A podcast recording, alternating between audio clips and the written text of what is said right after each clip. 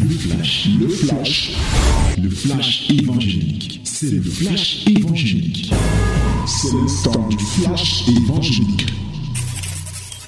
Que la gloire, l'honneur, la majesté soient à notre Dieu ce matin, car il règne et il règne encore.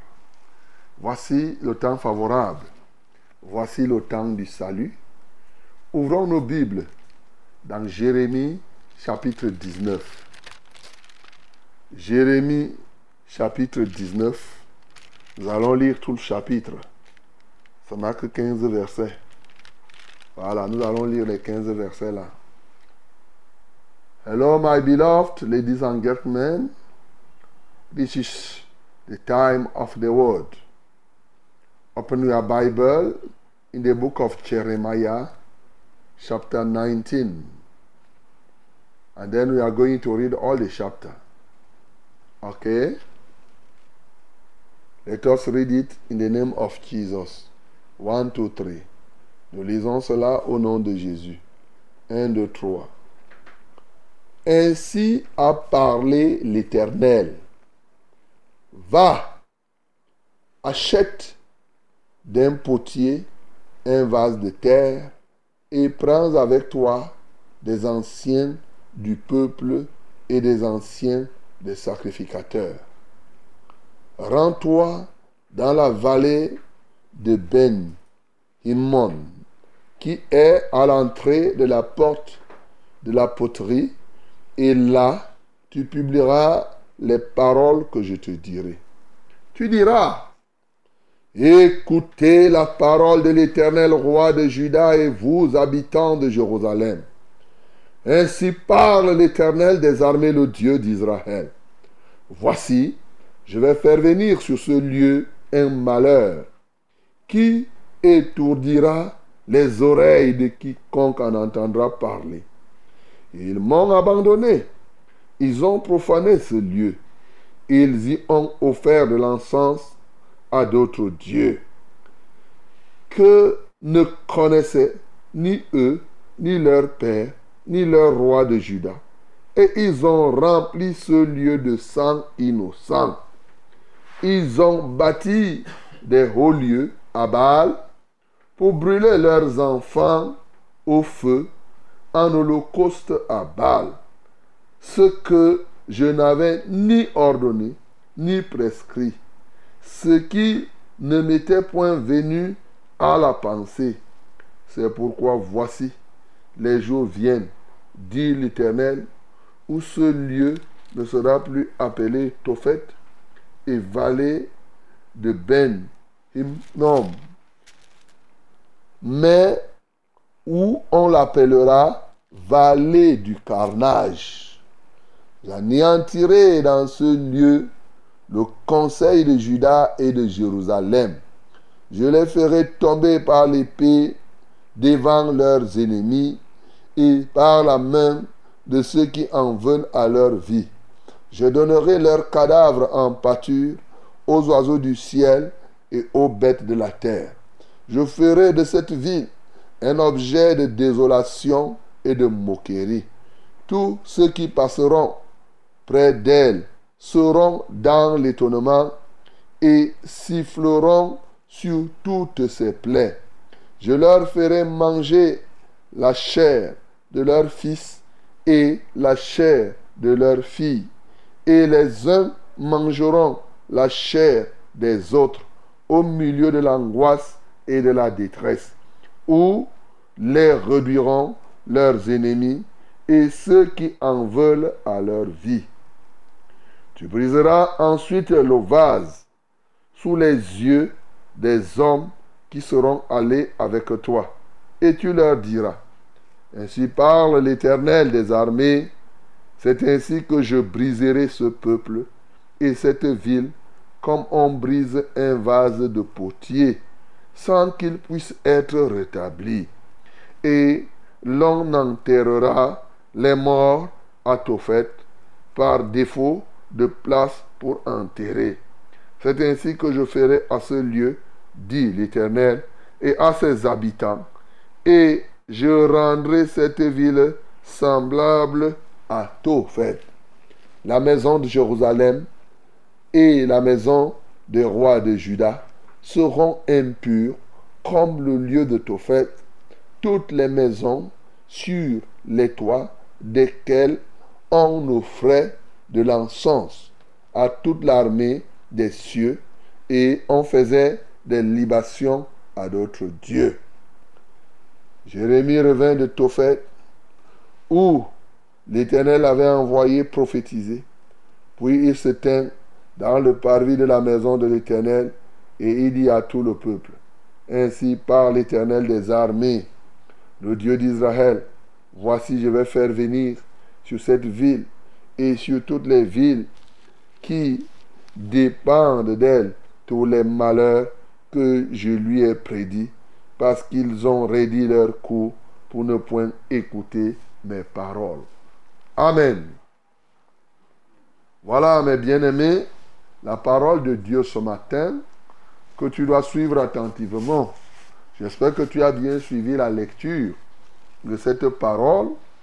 Et il y a un jour, Dieu prend Jérémie et lui dit, va vers le potier.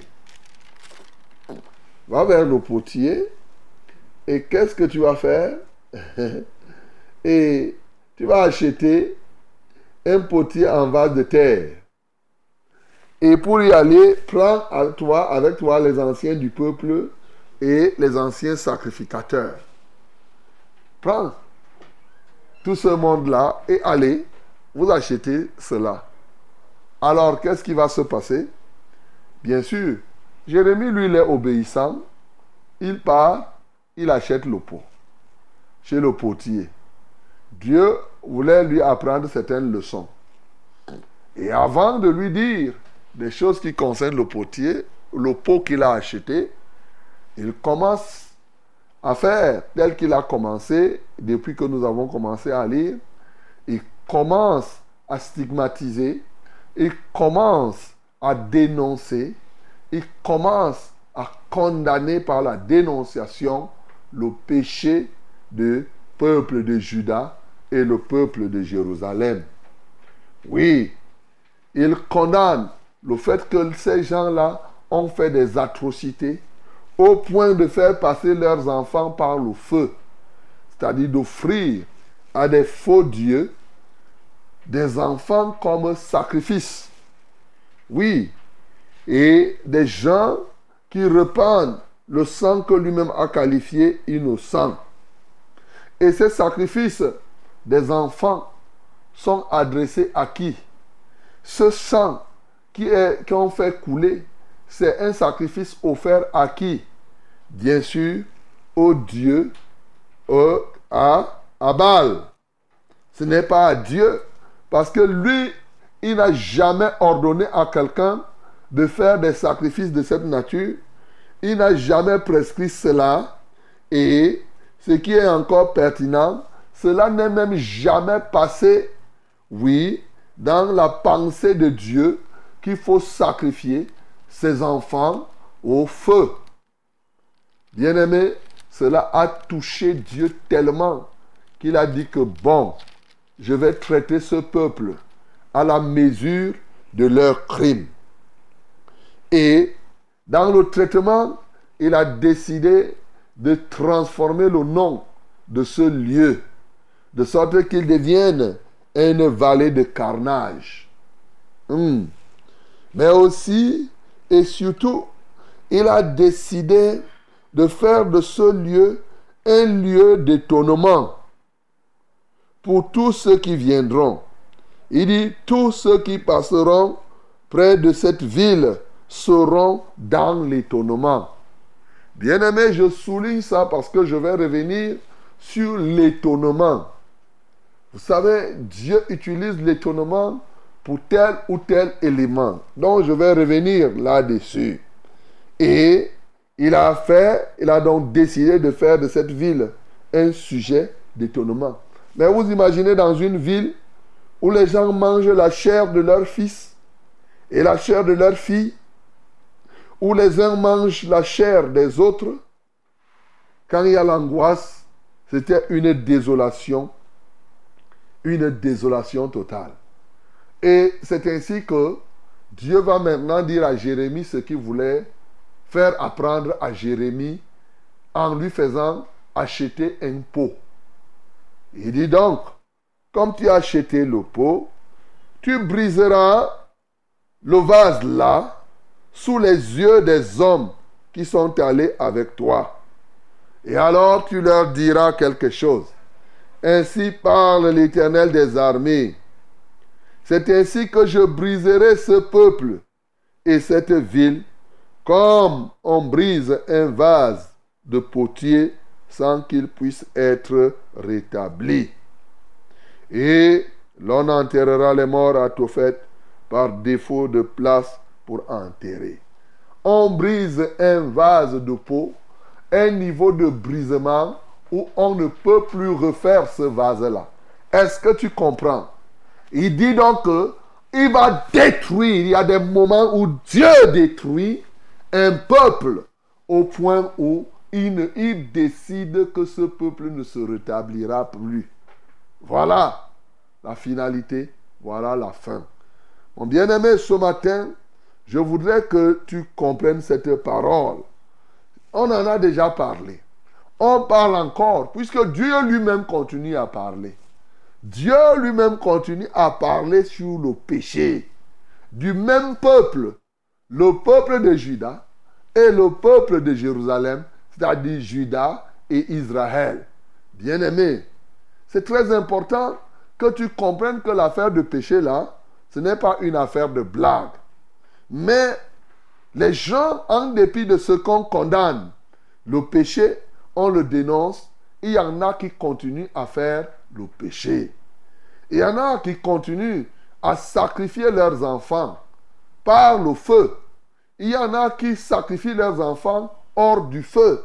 Mais quel que soit le cas, quand tu entends les gens qui meurent à gauche et à droite, il nous est revenu, et c'est ça qu'ils pratiquent, ils sacrifient à des faux dieux leurs filles et leurs fils. Et bien aimés, ceux qui font, oui, ce que couramment on a appelé le con, le femme-là, et toutes ces choses, et l'on chez les tout pourris, par exemple, ceux qui font toutes ces choses, bien aimés, vous devez savoir que quand vous sacrifiez les enfants, quand vous sacrifiez les hommes pour avoir, que ce soit le pouvoir, ou bien même pour s'enrichir, avoir de l'argent, avoir de la gloire, parce qu'il y en a qui sacrifient hein, pour avoir de la gloire, c'est-à-dire qu'avoir la renommée, devenir populaire.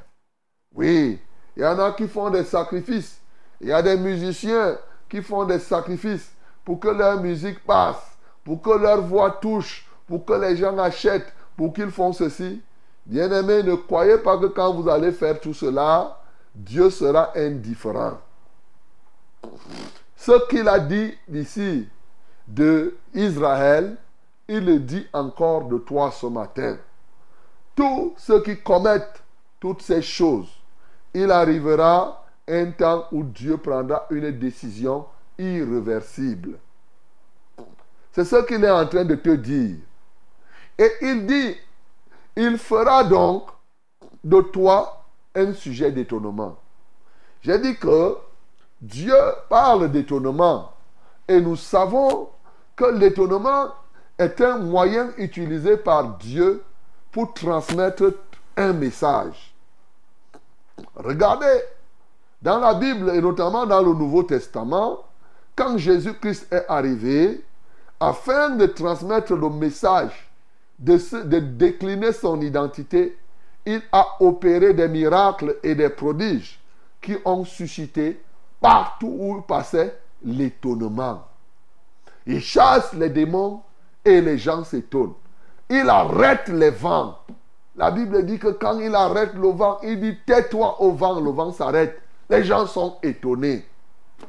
Les apôtres aussi, lorsqu'ils faisaient des miracles et des prodiges, cela suscitait de l'étonnement parce que Dieu voulait transmettre un message de ce qu'il était le grand Dieu, le puissant, et que par là, il confirmait que Jésus-Christ était son Fils. Oui, c'est lui qui l'a envoyé pour venir sauver l'humanité. Bien-aimé, l'étonnement est un moyen que Dieu utilise. Souvent, lorsque c'est dans le bon sens, c'est-à-dire que lorsque c'est qu'il fait des miracles et des prodiges, positivement, bien sûr, c'est pour confondre l'adversité et amener les gens à voir la démonstration de sa puissance dans le sens positif au niveau de l'homme, bien sûr, pour que les hommes viennent à ça, à la conversion. Mais de l'autre côté aussi, nous devons comprendre au travers de ce texte que Dieu suscite l'étonnement. Il y a des moments où Dieu suscite l'étonnement dans le châtiment. Alléluia. Il châtie au point où cela suscite aussi l'étonnement. Cela suscite aussi la curiosité. Il te frappe au point où quand quelqu'un te voit, il ne reste plus indifférent. Est-ce que tu comprends ça? D'un côté, comme nous avons vu, il fait des miracles, il fend la mer rouge, il fend le Jourdain, cela suscite l'étonnement. Il renverse les murs de Jéricho, il fait telle chose, il fait voir les aveugles, il fait telle ou telle autre chose. C'est bon, on acclame. Cela suscite l'étonnement. Mais de l'autre côté, il te frappe au point où tu deviens un objet de sarcasme, un sujet de moquerie, au point où toi tu n'es plus, oui, quelqu'un qui laisse quelqu'un d'autre indifférent.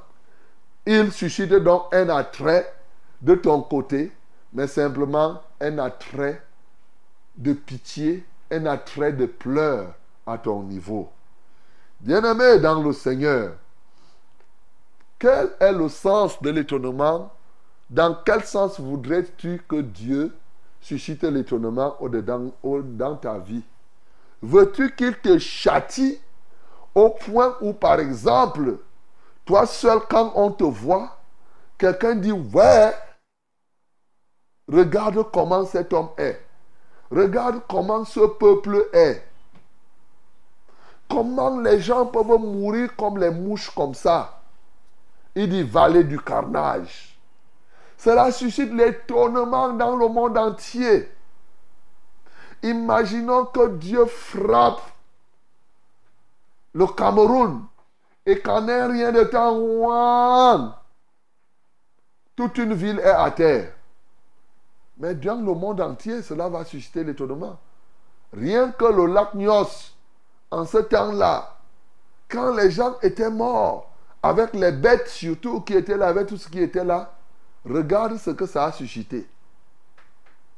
Lorsque nous voyons les incendies, mais imagine donc que tu arrives, par exemple, toute une ville à terre. Imaginons une ville Bafoussam, totalement tous ceux qui s'y trouvent meurent. Hey, cela va susciter vraiment l'étonnement dans le monde entier. 400 000, 700 000, 1 million de personnes à terre en un instant. Bien-aimé, regarde alors. Est-ce que nous voulons que Dieu arrive à faire cela dans ce pays? Et là où tu m'écoutes, est-ce que tu veux que Dieu fasse cela dans ce pays où tu te trouves? Où il n'y a même plus de place pour enterrer les cadavres, mon bien-aimé, réfléchis toi-même. Alors, puisque je sais que toi et moi, nous ne voulons pas que de telles choses arrivent, ça j'en suis sûr. Parce que si tu veux que de telles choses arrivent, je ne sais pas si tu vas perdre le temps à écouter même Fraîche Rosée. En réalité. Parce que dans ton cœur, tu ne voudrais pas que de telles choses arrivent. Alors, il y a deux choses que tu dois faire, mon bien-aimé. Deux, quand tu ne voudrais pas que de telles choses arrivent. Une, ça concerne ce qu'il a demandé ici au peuple. Et une, c'est ce qu'il a demandé à Jérémie de faire. Et toi, tu vas faire cela. Bien-aimé, si tu es du côté du peuple, tu dois être celui qui arrête ce matin d'irriter Dieu et de provoquer le courroux de Dieu. Tu dois arrêter de pécher. Ne dis pas que non, moi je n'ai pas sacrifié, je, ne, je n'ai pas encore vendu quelqu'un aux femmes là. Ne dis pas ça. Ou Hong Kong, ou même on sang, ou n'importe quelle appellation. Mais tu as déjà fait un crime dans ta vie. Bien-aimé, arrête-toi, repens-toi. L'oreille de Dieu est attentive pour recevoir ta repentance. Très important. Tu décides donc de te repentir parce que celui qui avoue cette transgression et les délaisse obtient miséricorde. C'est pour toi, mon bien-aimé, que Jésus-Christ est mort.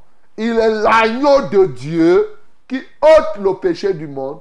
Il est venu pour te sauver. Il est venu pour te libérer. Quels que soient les crimes, nous, nous avons encore la grâce aujourd'hui. Au moment où nous lisons cette parole, cette parole nous a été donnée pour notre instruction. Non pas pour que nous immitions ce peuple dans leur fourberie. Parce qu'il y en a qui, malheureusement, en lisant ceci, pourraient être tentés de faire le contraire. De faire quoi? De décider d'agir en disant que même en Israël, il y en a qui faisaient, qui faisaient livrer leurs enfants et qui mangeaient la chair. Non, moi aussi je vais faire. Non, mon bien-aimé. Je suis venu pour t'annoncer cette parole pour, afin que tu sois délivré. Même pas d'avoir la pensée de tuer quelqu'un. Voilà, Jésus-Christ lui s'est donné pour cela, afin que tu crois en lui, et qu'en croyant en lui, tu renonces à tous ces péchés, tu t'engages à marcher avec lui, et alors tout ce que tu avais fait avant va être annulé. Mon bien-aimé, toi-même qui avais déjà tué quelqu'un aux femmes là ce matin, je t'assure, si tu décides de confesser et de renoncer à cela, tu peux recevoir maintenant. Je dirais plus, tu vas recevoir maintenant le pardon de Dieu. Aussi vrai que tu es sincère. Toi qui as avorté, tu as tué les gens. Bien-aimé, c'est des crimes que Dieu n'aime pas. Il est possible que tu reçoives le pardon. Il y a plusieurs femmes comme ça qui ont reçu le pardon. Aujourd'hui, les avortements ne pèsent plus dans leur cœur. Leur esprit est libre. Mon bien-aimé, toi aussi, tu peux être libéré ce matin. Voilà ce que je suis venu te proposer. Mais dans un deuxième temps, ce que tu dois faire, tu dois être comme Jérémie. Peut-être tu connais quelqu'un qui vit dans le péché. Autour de toi, quel que soit le péché, Parle à cette personne, je te l'ordonne ce matin. Ne te tais pas. Tu iras et tu diras ce que je te dis de dire. Va dire-le lui. Dis-lui, le Seigneur te parle. Tu fais le péché là maintenant. Mais le temps arrive où Dieu fera de toi un sujet d'étonnement. Et le sens de cet étonnement, c'est que le temps arrive où toi là, si tu ne te répands pas, ce qui t'arrivera véritablement fera ta honte. Il faut le lui dire. Il ne faut pas que tu tournes de midi à 14 heures.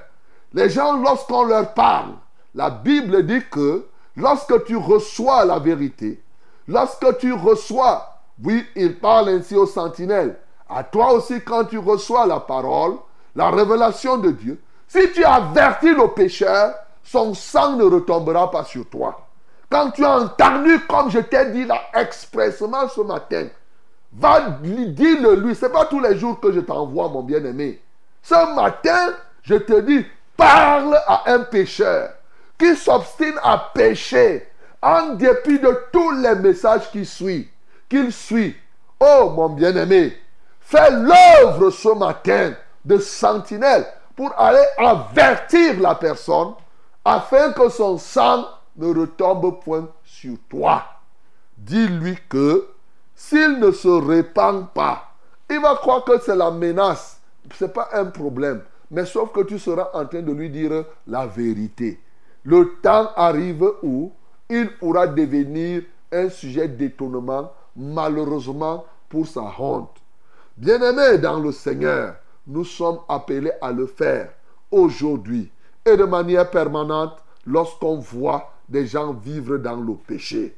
Telle est ta mission pour toi qui es déjà dans la foi. Tu ne peux pas continuer à te taire en voyant les gens pécher.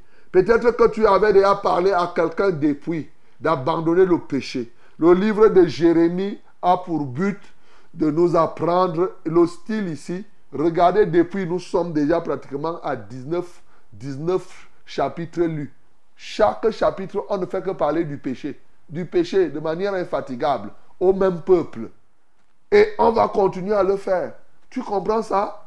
Dieu veut t'apprendre à ce que aussi longtemps que tu vois les gens pécher, tu ne dois pas t'arrêter de parler, de prêcher pour qu'ils se répandent, mon bien-aimé. Il ne dit pas que non, je leur ai déjà dit non, pas écouter. Regarde, ils ont redit leur coup. Mais Dieu ne fait que revenir dire. Ainsi parle. Dieu ne fait que parler. Parler.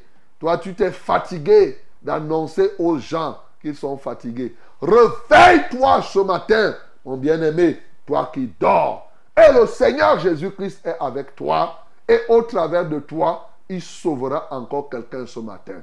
Que le nom du Seigneur Jésus-Christ soit glorifié. C'était le flash, le flash évangélique. C'était le flash évangélique.